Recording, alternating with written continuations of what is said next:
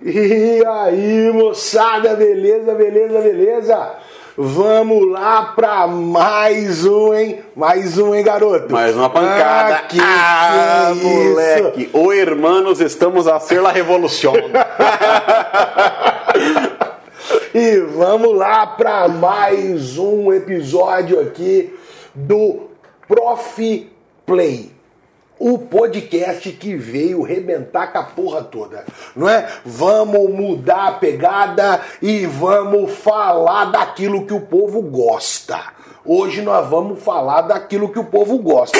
Hã? Vamos falar, pô, é o que o povo adora. Não gostou, já É. sabe, né? Ah, que que é isso?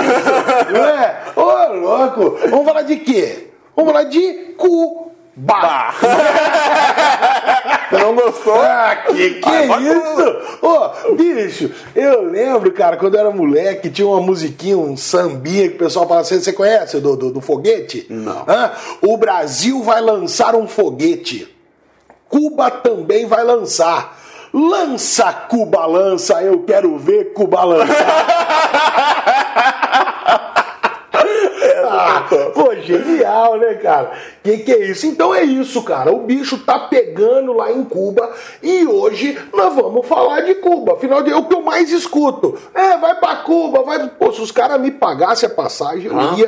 pô, Pô, sou louco pra ver os carros antigos que tem lá, velho. Eu também. Ah, pô, sem contar Não, que é um lugar e- incrível, e eu vou, Caribe. eu não sei quando, eu É, não, eu tô orçando, mas, né, o pessoal precisa patrocina nós aí, gente. né? Ajuda nós a fazer nossa viagem pra Cuba. E antes de começar, vamos lá então, vamos faturar um pouquinho. Vamos falar aqui do nosso parceiro, do nosso patrocinador, a Zap Autoescola, que fica lá na cidade da Garça, a sentinela do Planalto. Exatamente. Não é isso?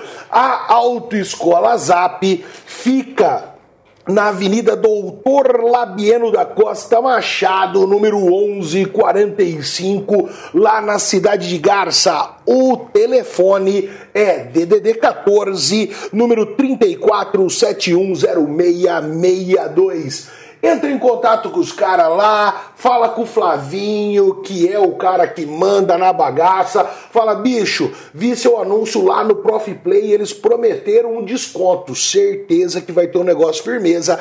A Zap com os carros top da balada, simulador campeão, carta de motorista na categoria A, B, AB, reciclagem e toda a cacetada que tem É show, envolvendo é isso aí. Não, os caras são campeão. Você viu o polo que a Zap tem? Ah, É ô, louco, os caras estão só andando nos movimentos. Então, bicho, é isso aí. Zap Autoescola, com essa nem jogo de truco você perde. É. É isso, olha, sabe, tá de zap, fez. Ah, larga a que, mão. que é isso? Não vai perder de jeito nenhum. ok, então vamos lá, vamos falar de Cuba. Cara, putz, eu vou deixar você começar. Pode ser. Vou deixar você começar porque os discursos do Fidel chegavam a demorar mais de oito horas. Então provavelmente esse episódio vai ter o quê? Umas cinco, seis partes, né? Então vai lá, vai fundo e vamos que vamos. Vamos lá. É, eu acho que todo mundo viu, porque isso foi internacionalmente mediatizado, foi muito, digamos, é, exposto. O que, aliás, do ponto de vista da história, do cotidiano cubano, já é uma coisa nova, porque o regime hoje ele é muito mais aberto, muito mais evidente do que ele já foi em outras décadas.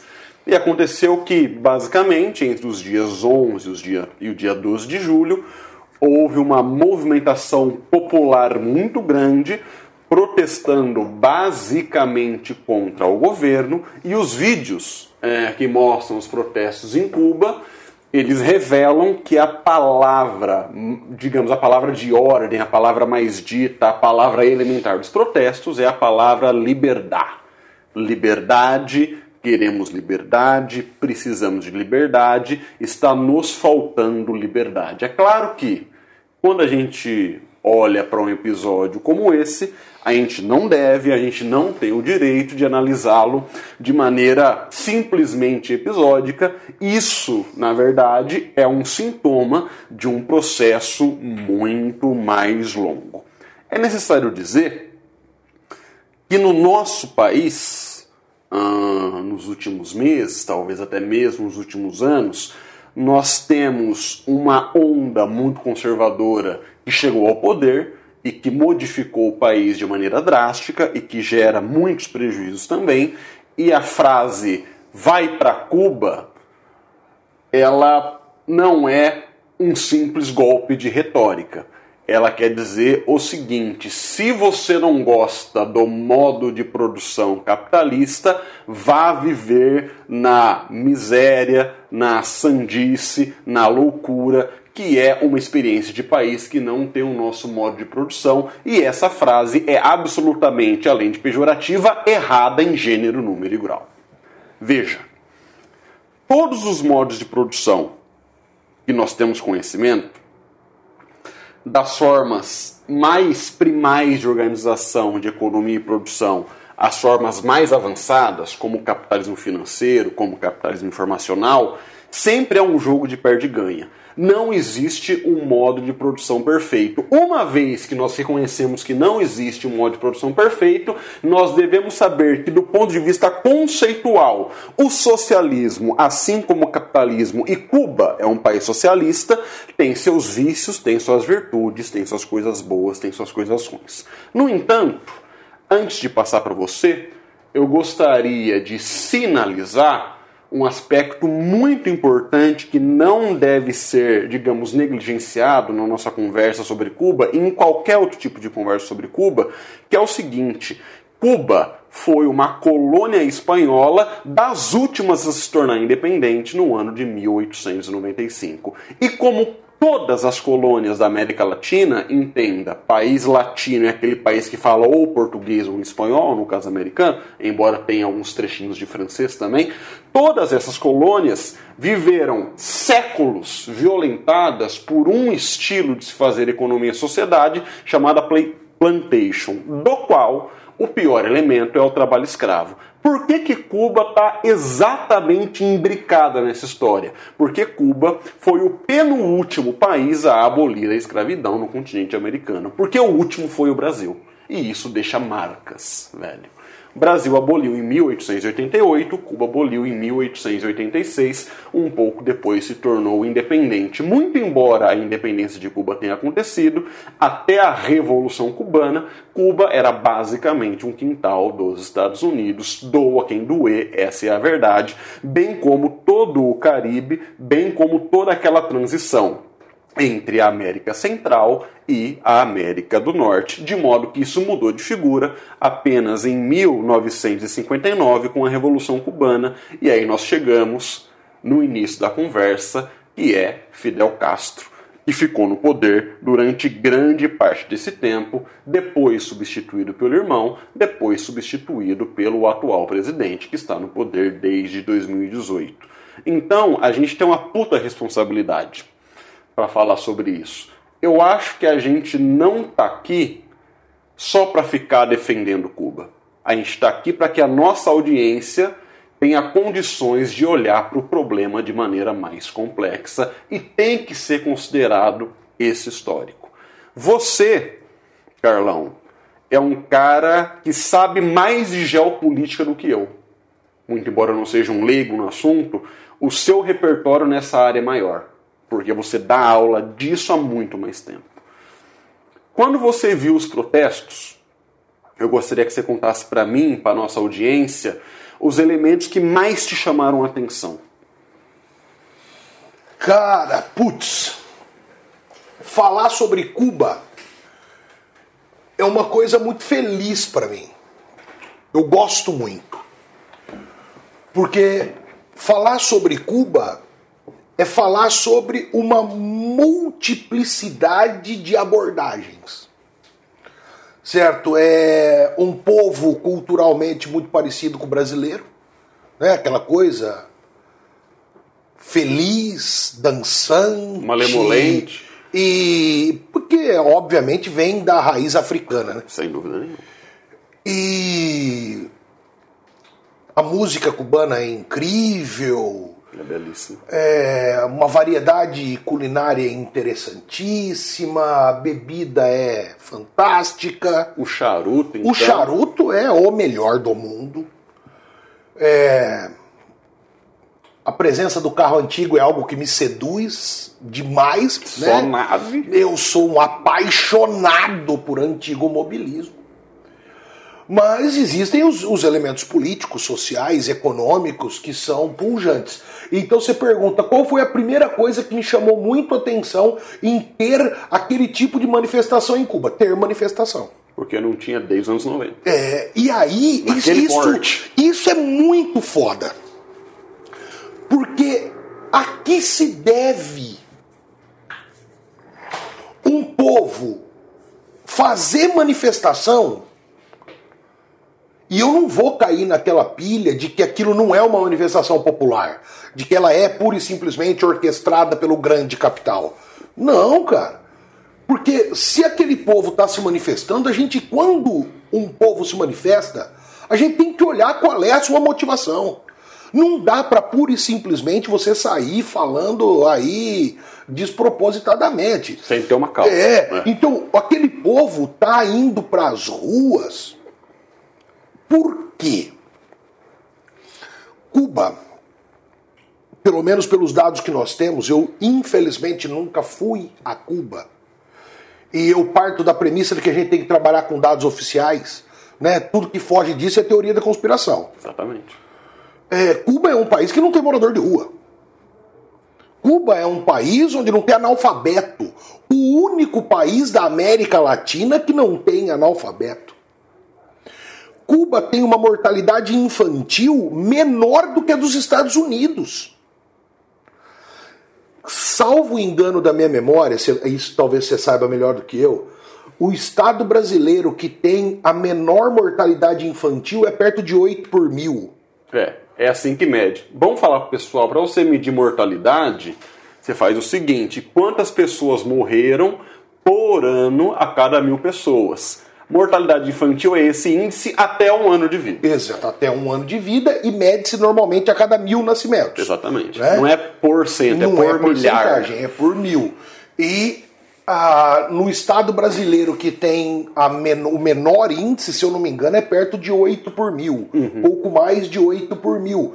Em Cuba é 4 por mil. Nos Estados Unidos é 5,5 por mil.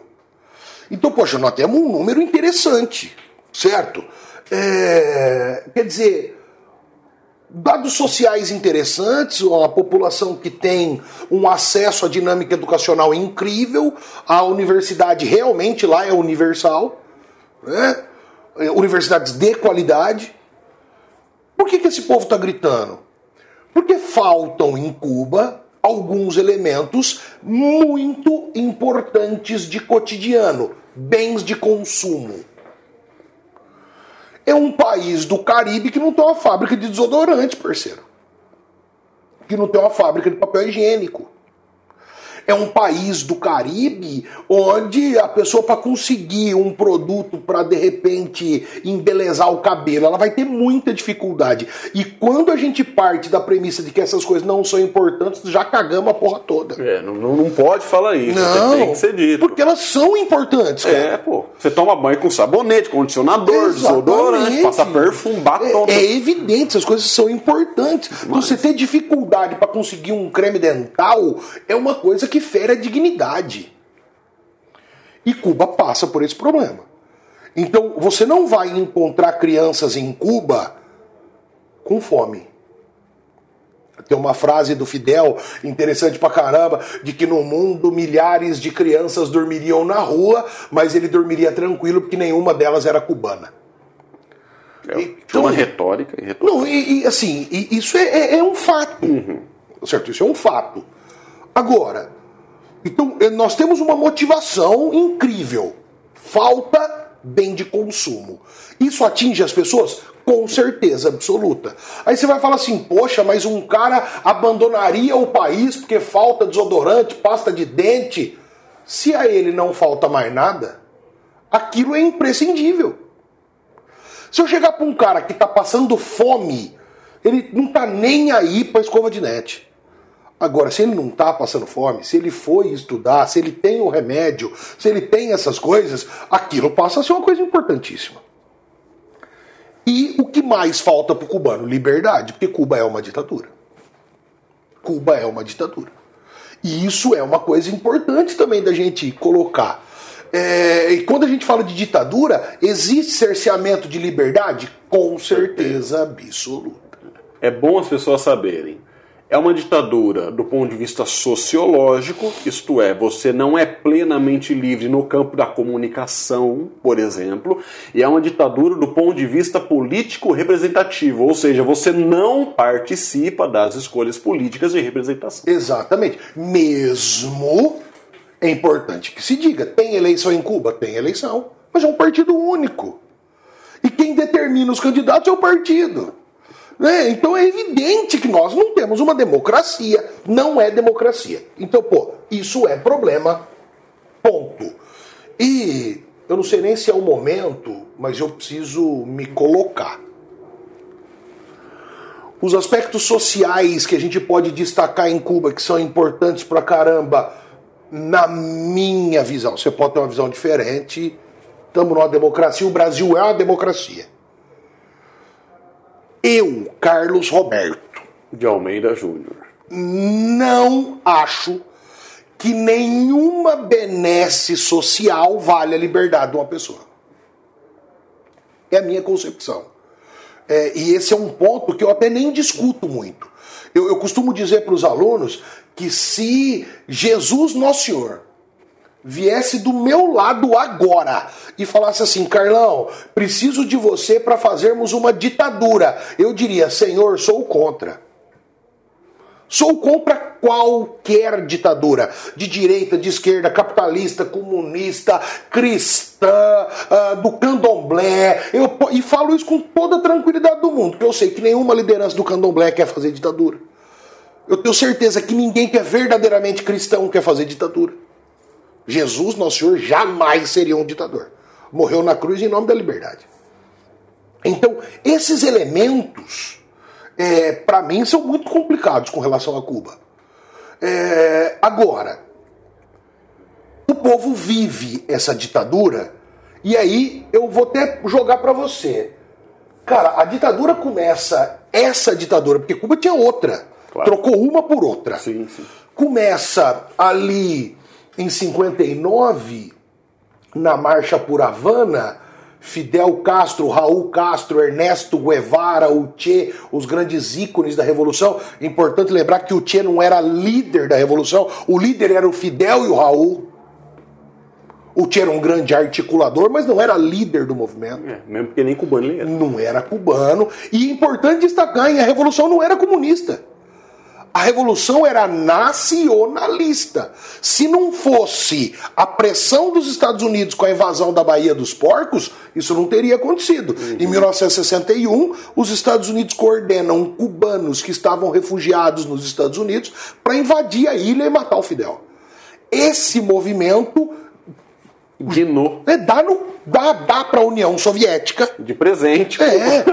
Porque Cuba queria ser signatário da Conferência de Bandung que é a Conferência dos Países Não Alinhados. Mas ali ficou claro que ou, ou, ou, ou vai ou racha. Ou Cuba buscava um aliado, ou os Estados Unidos iam acabar com a revolução. E aí o Fidel procura a União Soviética, que na época era governada pelo Khrushchev. Aí, cara, a revolução instaura uma ditadura comunista em 59. Nós estamos em 2021.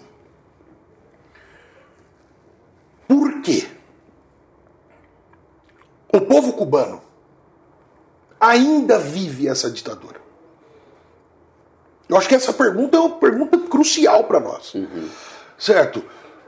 Qual é a sua visão? Por que, que a ditadura continua lá? Ah, a minha visão é, é cristaliníssima sobre isso, não tem dúvida nenhuma. Veja bem.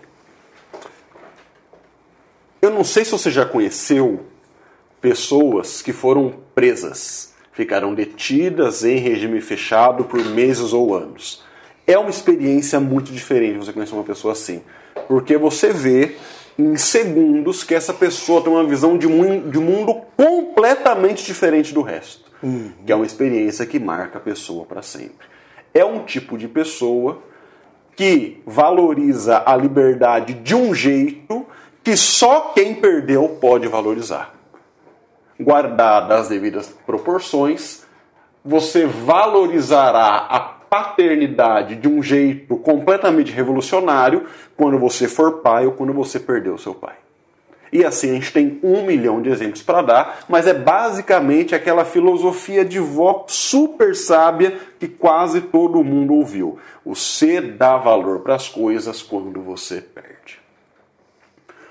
Então, essa noção de que a liberdade é um elemento muito caro para todo mundo eu acho que transcende o povo cubano de tal modo que me parece ser mesmo uma coisa oncológica, uma coisa humana, no sentido de essencializar o que é o ser humano.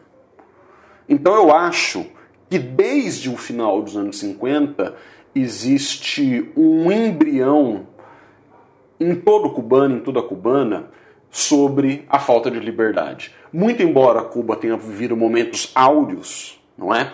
Eu acho que sempre houve essa pulga atrás da orelha, e a partir do momento que houve a cisão da União Soviética, isso foi crescendo. Por que, que não mudou até hoje? É a sua pergunta. E depois de mais de 60 anos, o atual presidente de Cuba é uma representação que não viveu a Revolução Cubana. Pela primeira vez isso acontece na história do país, o que já é uma novidade, muito embora ele seja um cara da alta cúpula do partido PCC. Partido Comunista Cubano, é bom falar que é outro PCC, inclusive, é verdade? Assisti um filme, tentando responder sua pergunta usando uma imagem metafórica, que foi um filme, inclusive, indicado ao Oscar, que se chama O Tigre Branco. Não sei se assistiu esse filme, está no Netflix, é um filme indiano. No começo do filme, ele fala o seguinte: me parece que a maior contribuição cultural do hinduísmo em milhares de anos do hinduísmo é a lógica do galinheiro, tentando grosso modo explicar o sistema de castas. E aí aparece uma imagem que é ótima para entender isso. Você tem um galinheiro gradado, portanto, onde as galinhas vêm ao ambiente externo, existe dezenas de galinhas, um açougueiro abre uma portinhola, pega uma galinha, fecha na maior tranquilidade, mata a galinha, depena, trucida, separa a carne e as galinhas não estão fazendo nada. Aí ele pega mais uma, trucida, pega outra, pega 10, pega 20, pega 40 e não acontece nada. Por quê? Por detais de toda, digamos, revolução combativa, é necessário você entender que as pessoas têm medo. Por quê? Que um regime não democrático, seja ele qual for, seja cubano ou não, demora tanto tempo para espernear. Podemos pensar a Revolução Francesa como exemplo também, porque existe um mecanismo invisível que impregna medo nas pessoas. E esse medo está associado não só à violência simbólica de que você pode sofreu alguma ameaça, mas ao grande disparate, a grande diferença que existe entre o povo e as Forças Armadas. Por que que, fazendo outra comparação, no Brasil a anistia só aconteceu em 79? O pau estava quebrando fazia muito tempo. Por que você vai combater um policial com uma metralhadora como? Com uma flor? Com uma poesia? Com um golpe de capoeira? Então, respondendo a sua pergunta, no meu modo de entender, eu vejo isso de maneira muito cristalina, um regime não democrático tarda muito para se tornar um regime mais libertário, porque quem está inserido desde o nascimento na ausência da liberdade tem medo de combater isso. Porque você preza pela sua vida, você preza pela vida da sua mãe, você preza pela vida do seu irmão, e as manifestações que aconteceram em julho denotaram isso nós temos a, quer dizer, a, a narrativa do presidente Miguel Dias Canel, se eu não me engano o nome dele, é Canel o sobrenome? É. Canel. Incitando cubanos contra os cubanos revoltados num tipo de narrativa que explicita ou elogia um conflito civil. Cara, isso é medonho. Eu não sei você, mas eu morreria de medo numa porra dessa. Porque o que, que isso significa do ponto de vista prático? Você tá na esquina indo comprar um pão, alguém vem te dar uma porrada do nada, você não sabe nem de onde veio. Né? Então, passando para você, eu não sei se a nossa, se a nossa visão compatibiliza, mas como é que a falta de liberdade, que me parece um elemento essencial da vida humana, ela tarda a ser combativa, combatida? Porque, velho, você precisa de um ideal forte o suficiente para fazer isso que coloque a tua vida em risco. E isso é muito difícil. Cara, é um negócio muito louco isso, né? Putz, porque eu, eu não consigo discordar do que você fala. Mas eu consigo ver alguns outros elementos na sociedade cubana que são muito importantes. Os avanços sociais obtidos por Cuba, principalmente no segmento da saúde, deram à população cubana uma expectativa de vida muito alta. Então, em Cuba, é comum, desde a década de 80, termos pessoas atingindo 80 anos, Ou mais, 90 né? anos. Isso é muito comum em Cuba. E aí, quando nós pensamos nisso, a revolução tem 60 e pouquinho. É importante que a gente entenda o que era Cuba pré-revolução. Quando eu penso numa sociedade que vivia de cortar cana, trabalhar em tabacaria, Prostituição. Prostituição, alguns indicadores mostram que, olha que número, quase metade da população cubana dos anos 50 tinha vínculo direto com prostituição. É importante que nós entendamos isso, porque, cara, como- o que, que significa vínculo direto? É tua mãe, é teu pai, é tua irmã, é tua Você. filha, é tua esposa, é você. Tio, tia, avô, vó não, não é vínculo direto. Olha que louco que é isso. Quer dizer, era metade das famílias cubanas tinham alguém diretamente executando a prática de prostituição. Um país latino, por conseguinte católico, imagina pressão disso na sociedade. Nós estamos falando, pô, que corte de cana, pô, o cara trabalha na cana. Companheiro, não trabalha o ano inteiro, porque você não corta cana o ano inteiro. Você vai trabalhar pouquíssimos meses e depois você vai passar o ano inteiro passando necessidade. Porque o que você trabalha cortando cana não te sustenta o ano. Então, uma miséria abissal. É importante lembrar que o povo cubano aderiu, apoiou a revolução. Era 50 moleque, jovem, barbudo, muito mal armado. E foi andando e foi. E aquilo foi crescendo, porque é como se aquele povo tivesse na beira de um penhasco. Se alguém te dá a mão, você não pergunta quem é, você pega a mão. É a tua chance de não cair.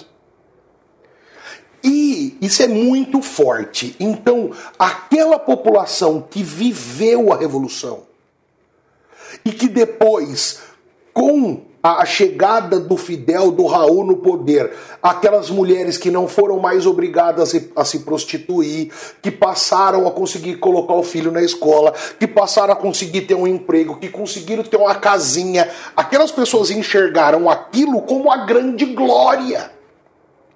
E essas pessoas, elas vão ter filhos, porque o Miguel Dias, o presidente atual, ele não viveu a revolução, mas os pais dele viveram. É, sim. Ele é herdeiro. E aí, cara, poxa, você é um cara super vinculado à sua família, e eu, eu tenho certeza que muitas coisas que você é hoje, elas resultam das histórias que você ouvia da sua família. O quanto a história do pai, do vô, do tio, da tia, da mãe, da avó, o quanto elas nos impactam.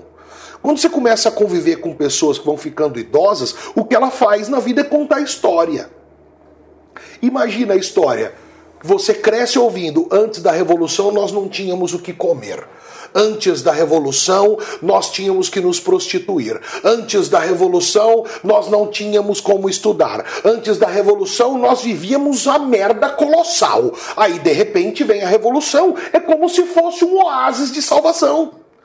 Eu entendo, eu, eu, concordo com você que a tirania, ela oprime, o povo vai ter medo e tudo mais. Mas olha que coisa interessante.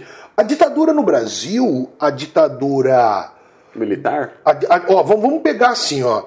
A ditadura do Getúlio dura 15 anos.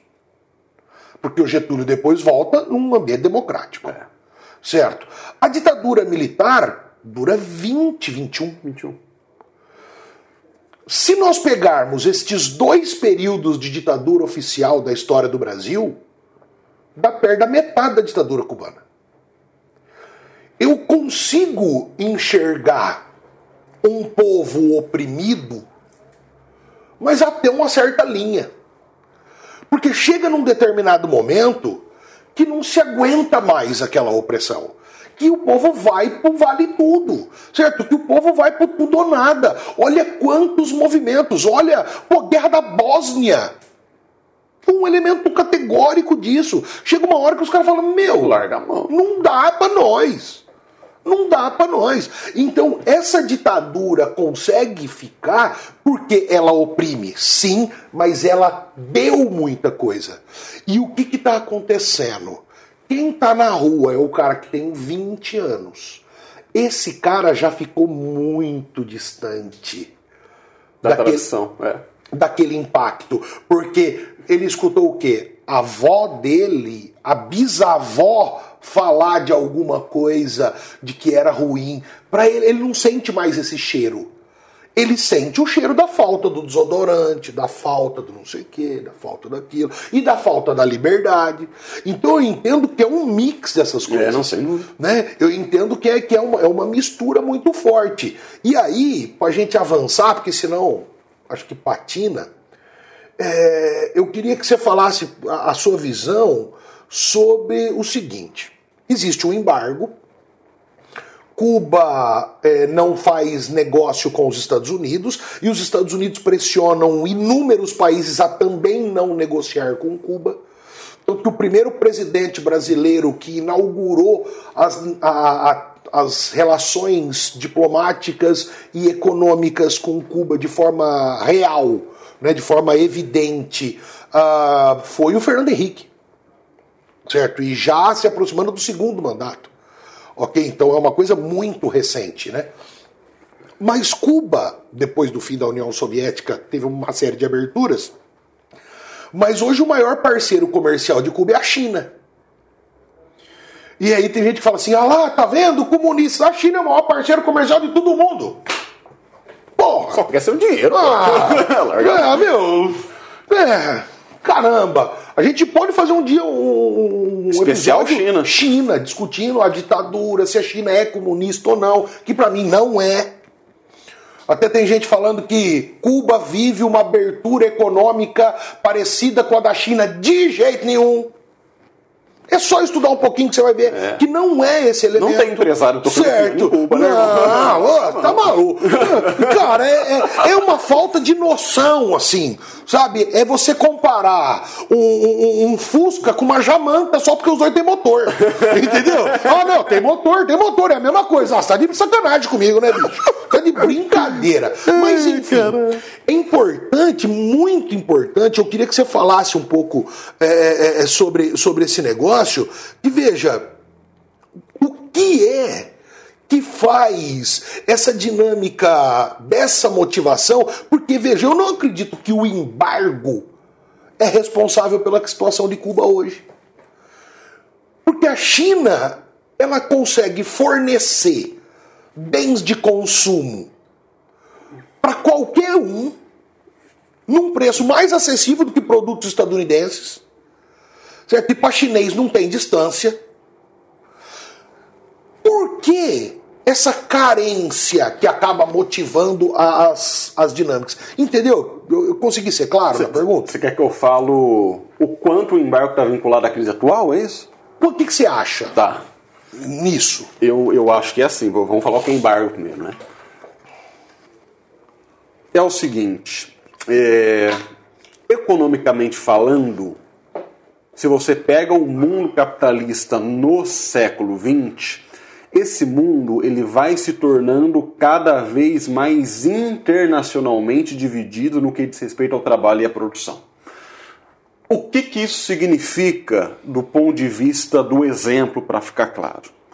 Veja, hoje em casa eu vou comer hambúrguer. O Brasil produz carne.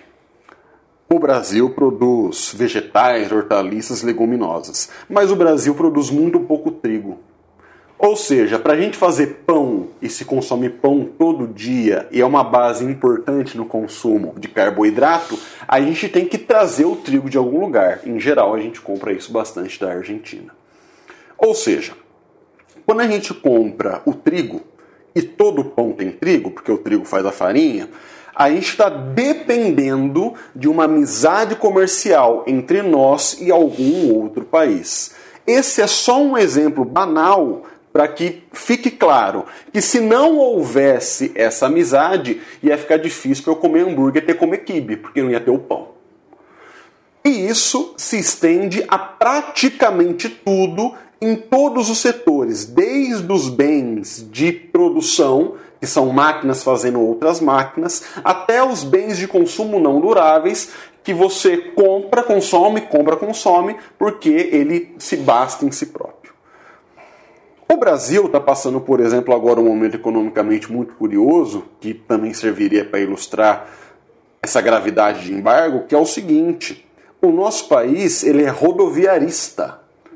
Quer dizer, os caminhoneiros mostraram isso, se parar os caminhões para o país, porque tudo que é produzido, consumido, transportado, tem um esquema logístico que depende de caminhão. E caminhão, esses caminhões que são mais modernos, como eles têm muito circuito elétrico entre a parte de, de condução e a parte mecânica, precisa de um negócio chamado semicondutor.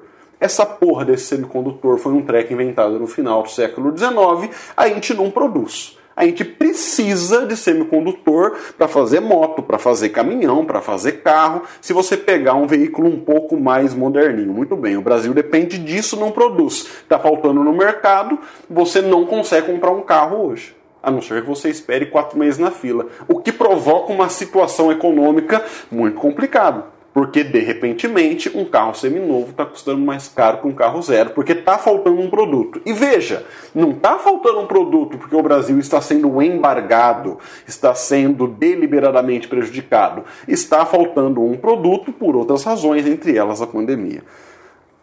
Cuba começou a sofrer embargos, digamos, do ponto de vista é, a observá-lo de maneira crescente a partir especialmente da crise dos mísseis. Se não me falha a memória, a crise dos mísseis foi em 1962. Ou seja, esta porra acontece grosso modo há 60 anos. Mas como Cuba sempre teve alguns aliados, Cuba foi se virando e se tornou um país que, do ponto de vista latino-americano, é ainda hoje, como você disse, um dos IDHs mais altos. IDH, é bom dizer, Índice de Desenvolvimento Humano, é um índice bolado pela ONU, Organização das Nações Unidas, para falar quão bom que é morar num país. Não sei se vocês sabem, o IDH de Cuba é maior do que o IDH do Brasil, está na frente. Tá bem é, maior. né? bem maior. Como, é, como é o caso do Chile, como é o caso do Uruguai. Então, quando você fala vai para Cuba, olha, É dar um salto em uma série de elementos. Pe- Pensa bem, porque do ponto de vista de DH, a ONU está falando que é melhor morar em Cuba do que morar no Brasil, então raciocínio legal. Então vamos lá. O embargo, se você pensar em termos atuais, é o único elemento no meu modo de entender que justifica a crise? Não, não é. Como você disse, Cuba tem o parceiro econômico que é a China. Mas o embargo coloca Cuba como qualquer sociedade embargada, numa situação que é uma situação de delicadeza e fragilidade. Que é basicamente o seguinte: veja, Donald Trump, político ultraconservador, penúltimo presidente dos Estados Unidos, do Partido Republicano, instaurou 200 novos embargos com Cuba. 200. Embargos esses que ainda estão em vigência porque o Joe Biden, novo presidente democrata, não é, reanalisou essa questão. O que, do ponto de vista da economia cubana, foi um puta retrocesso, porque antes do Trump, o Barack Obama tinha feito um bom trabalho de diplomacia e política internacional no sentido de começar a relativizar esse ódio ideológico histórico e entender que o cubano é um ser humano normal. Está me entendendo? Como são 200 novos embargos econômicos, isso faz com que a economia de Cuba, logo a população cubana, fique numa corda muito bamba, dependendo de certos elementos para conseguir fazer a manutenção boa da economia, que durante a pandemia falharam. E um elemento importante é um elemento chamado turismo. Não sei se é sabido por todos, se não for é bom dizer. O turismo injeta moedas correntes de fácil troca em Cuba, como por exemplo o dólar e o euro, existe um, um, fetiche muito positivo em relação ao turismo cubano, não só porque você está vendo um outro tipo de sociedade, mas também porque você está vendo um outro tipo de natureza, porque Cuba é uma ilha caribenha, então, do ponto de vista de turismo tropical, isso tem um apelo muito forte, mas os embargos fizeram com que o turismo em Cuba ganhasse um protagonismo desproporcionalmente maior do que seria o ideal. É mais ou menos como a gente imaginar o seguinte: o Brasil tem uma economia que orbita em torno de alguns produtos. Nós temos bauxita, nós temos ferro, nós temos aço, nós temos soja, nós temos pecuária, etc, etc, etc. Agora, imagina um país que tem esse porte, que em vez de ter uma matriz econômica com 7, 8 produtos fortes, tenha 2, 3.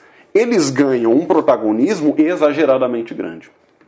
Então, tentando articular tudo isso que eu disse, já passo para você. Eu não acho que seja, do ponto de vista conceitual, teórico, exato dizer os embargos econômicos colocaram Cuba numa situação crítica de abastecimento que motivou os protestos de origem popular. Eu acho que a frase correta, não sei se você concorda comigo, seria dizer o seguinte: os embargos colocaram Cuba numa situação econômica de instabilidade e numa situação econômica de maior fragilização. Essa fragilidade se tornou de fato uma coisa corrente a partir da pandemia, pois prejudicou o turismo, portanto, me parece que é um tipo, digamos, de causa que não é explícita, mas é implícita e faz parte. Você está entendendo? E é bom dizer, já que de vez em quando a gente tem que colocar a bandeira no mastro, que ser a favor desses embargos, do ponto de vista histórico ou do ponto de vista atual, é ser a favor que pessoas não tenham direito de consumir coisas básicas. É isso que significa na prática. É, eu, eu entendo perfeitamente é, o que você está falando, mas eu, eu gostaria de, de apimentar esse elemento. Que veja, é, você, você lembrou muito bem, né? A relação econômica e diplomática entre Estados Unidos e Cuba, ela se rompe de forma efetiva, cabal, em 1962. Então, se nós temos quase 60 anos dessa ruptura total, é muito tempo do ponto de vista econômico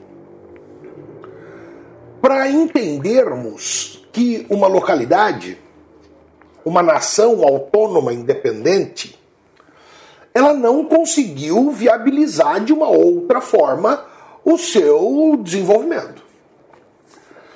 Então eu preciso deixar claro a culpa, no sentido literal da palavra, do que Cuba vive hoje é do Fidel. Líder em chefe, presidente, que comandava tanto as Forças Armadas, o partido, o país como um todo, é do Fidel. E vou te dizer onde. Quando que o Fidel morreu mesmo, você lembra? 16, né? Acho que foi. 16, acho que novembro de 16. Mas ele já não era mais presidente. É, já era o irmão. Né? É, o Fidel deixa o poder é, momentaneamente em 2007, depois em 8 oficialmente Isso. ele se afasta. E aí o presidente passa a ser o Raul. Mas, é, veja, eu digo assim, é do Fidel por quê? Quando Cuba se alia diretamente com a União Soviética, e a crise dos mísseis vem a partir desse contexto, Fidel trouxe benesses oriundas da União Soviética em todos os segmentos sociais do país. Mas não trouxe nenhuma benesse econômica. Era para o Fidel, de alguma forma, ter falado assim: vamos fazer aqui em Cuba, Vamos aprender a fazer, né? vamos fazer uma fábrica de carro, vamos fazer uma fábrica de avião, vamos desenvolver fábricas de medicamento, mas assim, União Soviética pode financiar, mas nós vamos produzir aqui. Porque dessa forma você sabe muito bem, a produção, a dinâmica fabril, ela é a grande a força de uma economia, visto que a produção do segmento primário, por maior que ela seja, ela produz elementos de baixo valor agregado. Você produz elemento barato. Ah, puta, o Brasil é o maior produtor de minério de ferro do mundo. Foda-se, ele é barato, porra. O que importa é o aço processado e o carro pronto, a janela Eu pronta, o tá- avião pronto. Pra ficar legal, pra galera entender, imagina que não tem dinheiro no mundo. E você vai fazer escambo. É, você vai trocar soja por iPhone. Quantas toneladas de soja É, pra você precisa conseguir- para ter 200 gramas de É, iPhone? é, Exatamente. Essa é a realidade. Exatamente. Então, o Fidel, ele não enxergou o mundo sem a União Soviética. E essa foi uma bela de uma cagada do ponto de vista econômico. Claro. Uma puta cagada. E aí vem as aberturas paulatinas, o turismo é a grande força, mas é uma força que também não é uma força. Não consegue sustentar, porque o custo cubano é alto. Porque você manter universidades de tudo que é coisa abertas para todos é caro. Camarada, em Cuba, o, o, o caboclo vai no hospital. Tô com dor de cabeça. O médico falou: você vai tomar dipirona. Ele faz a receita do dipirona. Ele sai dali com a receita, vai na farmácia, entrega a farmácia, recebe o dipirona e vai para casa, não gasta uma moeda. Ele só vai pagar remédio se ele quiser remédio sem receita. Né? E, e que na Alemanha também é assim. Né? Então, pô, é é importante que a gente compreenda que isso custa caro. Claro, não, sem dúvida. E se você Uma não tem uma base produtiva que sustente onde isso, de onde vai sair? E aí você empobrece uma série de outras dinâmicas. Então, é, é, eu acho que é muito forte assim. Eu não consigo enxergar o embargo como responsável pelos problemas. Eu consigo enxergar que o embargo não foi tratado da forma que deveria ter sido tratada pelos governos cubanos. Certo? Ele foi subestimado durante a experiência. Completamente. E aí, meu irmão, chega uma hora, pô, aquela vacona que te dá leite pra caramba, na hora que ela para de dar leite, como é que você vai fazer? Certo? Então, se você não tiver um plano B, É bom dizer que a vacuna parou de dar leite no 91 também. no- 91. Em 85 ela já começou a diminuir. É. Certo? Com a perestroika já começou a diminuir. Então, pô, tem o problema da ditadura, tem o problema da falta de liberdade, mas eu entendo, eu como bom materialista, né, que eu sou da escola de pensamento materialista, eu entendo que o grande problema de Cuba é econômico. E é um problema que não vai ser resolvido. E ó, para encerrar minha participação, porque eu falo demais. Quando Obama começou a alinhavar aberturas, o Papa Francisco mediou, Obama vai a Havana, Raul vai a Washington, pá, vem a abertura. Eles só estavam esperando a Hillary assumir o poder. Certo? Só que aí vem o Trump e mela a porra toda. Mas muita gente. Porque fica uma conversa, às vezes eu vejo pessoas falando na diplomacia, parece que o Obama era um anjo. E aquele negão é esperto pra caramba, rapaz. Pensa num caboclo arisco. O que é que ele queria? Se tem uma coisa que em Cuba sobra, é médico. E se tem uma coisa que falta nos Estados Unidos, é médico. Porque a medicina nos Estados Unidos é muito cara. Imagina, amanhã, Cuba e Estados Unidos têm as relações estabelecidas. De onde é que o coitado do cidadão cubano vai tirar dinheiro para comprar o Nike? Porque os caras falam de abertura como se tivesse em Cuba um monte de gente com a mão cheia de grana esperando para comprar. Bom, tipo esperando, é, esperando o shopping abrir. E não é assim, irmão. Ah, tá aberto o shopping. Se você não tem dinheiro, de que vale aquela porra? A ideia da abertura era exatamente o contrário.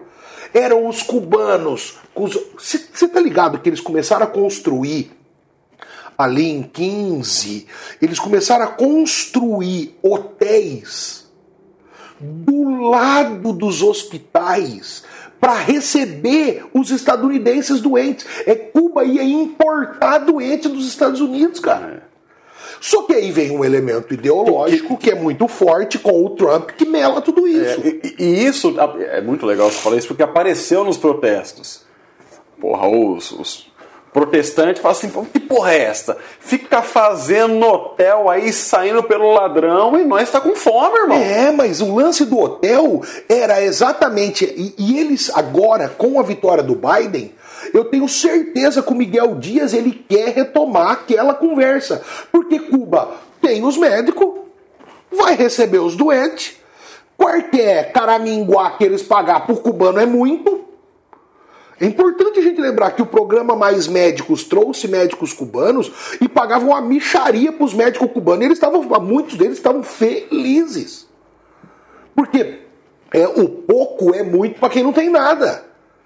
Sacou? E aí isso ia dar um up na economia, com algo que Cuba teria condição de se sustentar por muito tempo. Por muito tempo. Porque eles têm muito médico. Sacou? Essa é uma pegada importante, cara. Quando a, a, eu, eu, eu entendo que toda discussão das manifestações e do embargo, elas são discussões periféricas. A galera não está indo no cerne da questão, que é a economia. Sacou? E veja, os Estados Unidos abrir o embargo, a gente precisa tirar essa ideia de que ah, o cubano não consegue comprar o sabonete por conta do embargo. O cubano não vai comprar o sabonete de ninguém, porque sem o turismo ele não tem a condição de. Ele estava comprando da China. Certo? Com o turismo, eles estavam caminhando. A questão é: sem o turismo, eles não vão ter dinheiro para comprar de ninguém. Quem se beneficia efetivamente de um fim de embargo. Vai ser o povo cubano vai virar consumidor de uma hora para outra? Não. Não. Não. O país sim, ao receber aquele mundão de doente, certo? E aí, isso obviamente, os hospitais são públicos e esse dinheiro vai se tornar dinheiro público. E daí uma espécie de sustentação para as dinâmicas sociais. Acho que podemos fechar a tampa, né? Sim, sim. E, acho, acho que ficou ótimo. E para concluir a minha participação, é. Se você acha que depois de tudo que eu falei eu sou comunista, depois eu vou colocar aqui o Pix você faz o depósito que eu vou para Cuba. né? É nóis. Tô louco pra ir lá, pegar um calorzinho no Caribe ah, e não, hein? Ah, só tomando rum. Sério? Né? Ainda vou levar umas latas de coca pra tomar um Cuba Libre. Oh. show de bola, show de bola. É isso aí, é isso aí. Muito bom. Então eu acho que a gente consegue concluir é, repontuando que é o seguinte: é um fenômeno de extrema complexidade que possui causas muito diversas e como todo movimento social, isso é uma coisa que eu falo sempre em sala de aula. Você pode detestá-lo, não concordar com a sua metodologia, achá-lo truculento, blá blá blá. Mas você não pode deixar de entender que o movimento social tem uma causa que o legitima. Ah, eu detesto o MAB, Movimento dos Afetados por Barragem. É porque talvez sua propriedade nunca foi inundada por uma lâmina d'água que lavou tudo embora. Então entenda, existe legitimidade nos processos. O jogo ainda está transcorrendo porque acabou de acontecer e o futuro dirá qual que vai ser o veredito dessa história, mas toda vez que um povo protesta é porque um povo está cansado. Exatamente, exatamente. Carlão, muito obrigado por Obrigado, hoje. meu garoto. Grande satisfação. Moçada, se você curtiu, porra, dá um joinha, compartilha, comenta. Quiser vir aqui trocar ideia com nós, estamos super bem-vindos. E se quiser faturar, a Zap tá aqui, já tá fartando sete copa. Vem com nós fazer esse casal maior que vai ser show de bola. Falou, galera. Abraço! Valeu!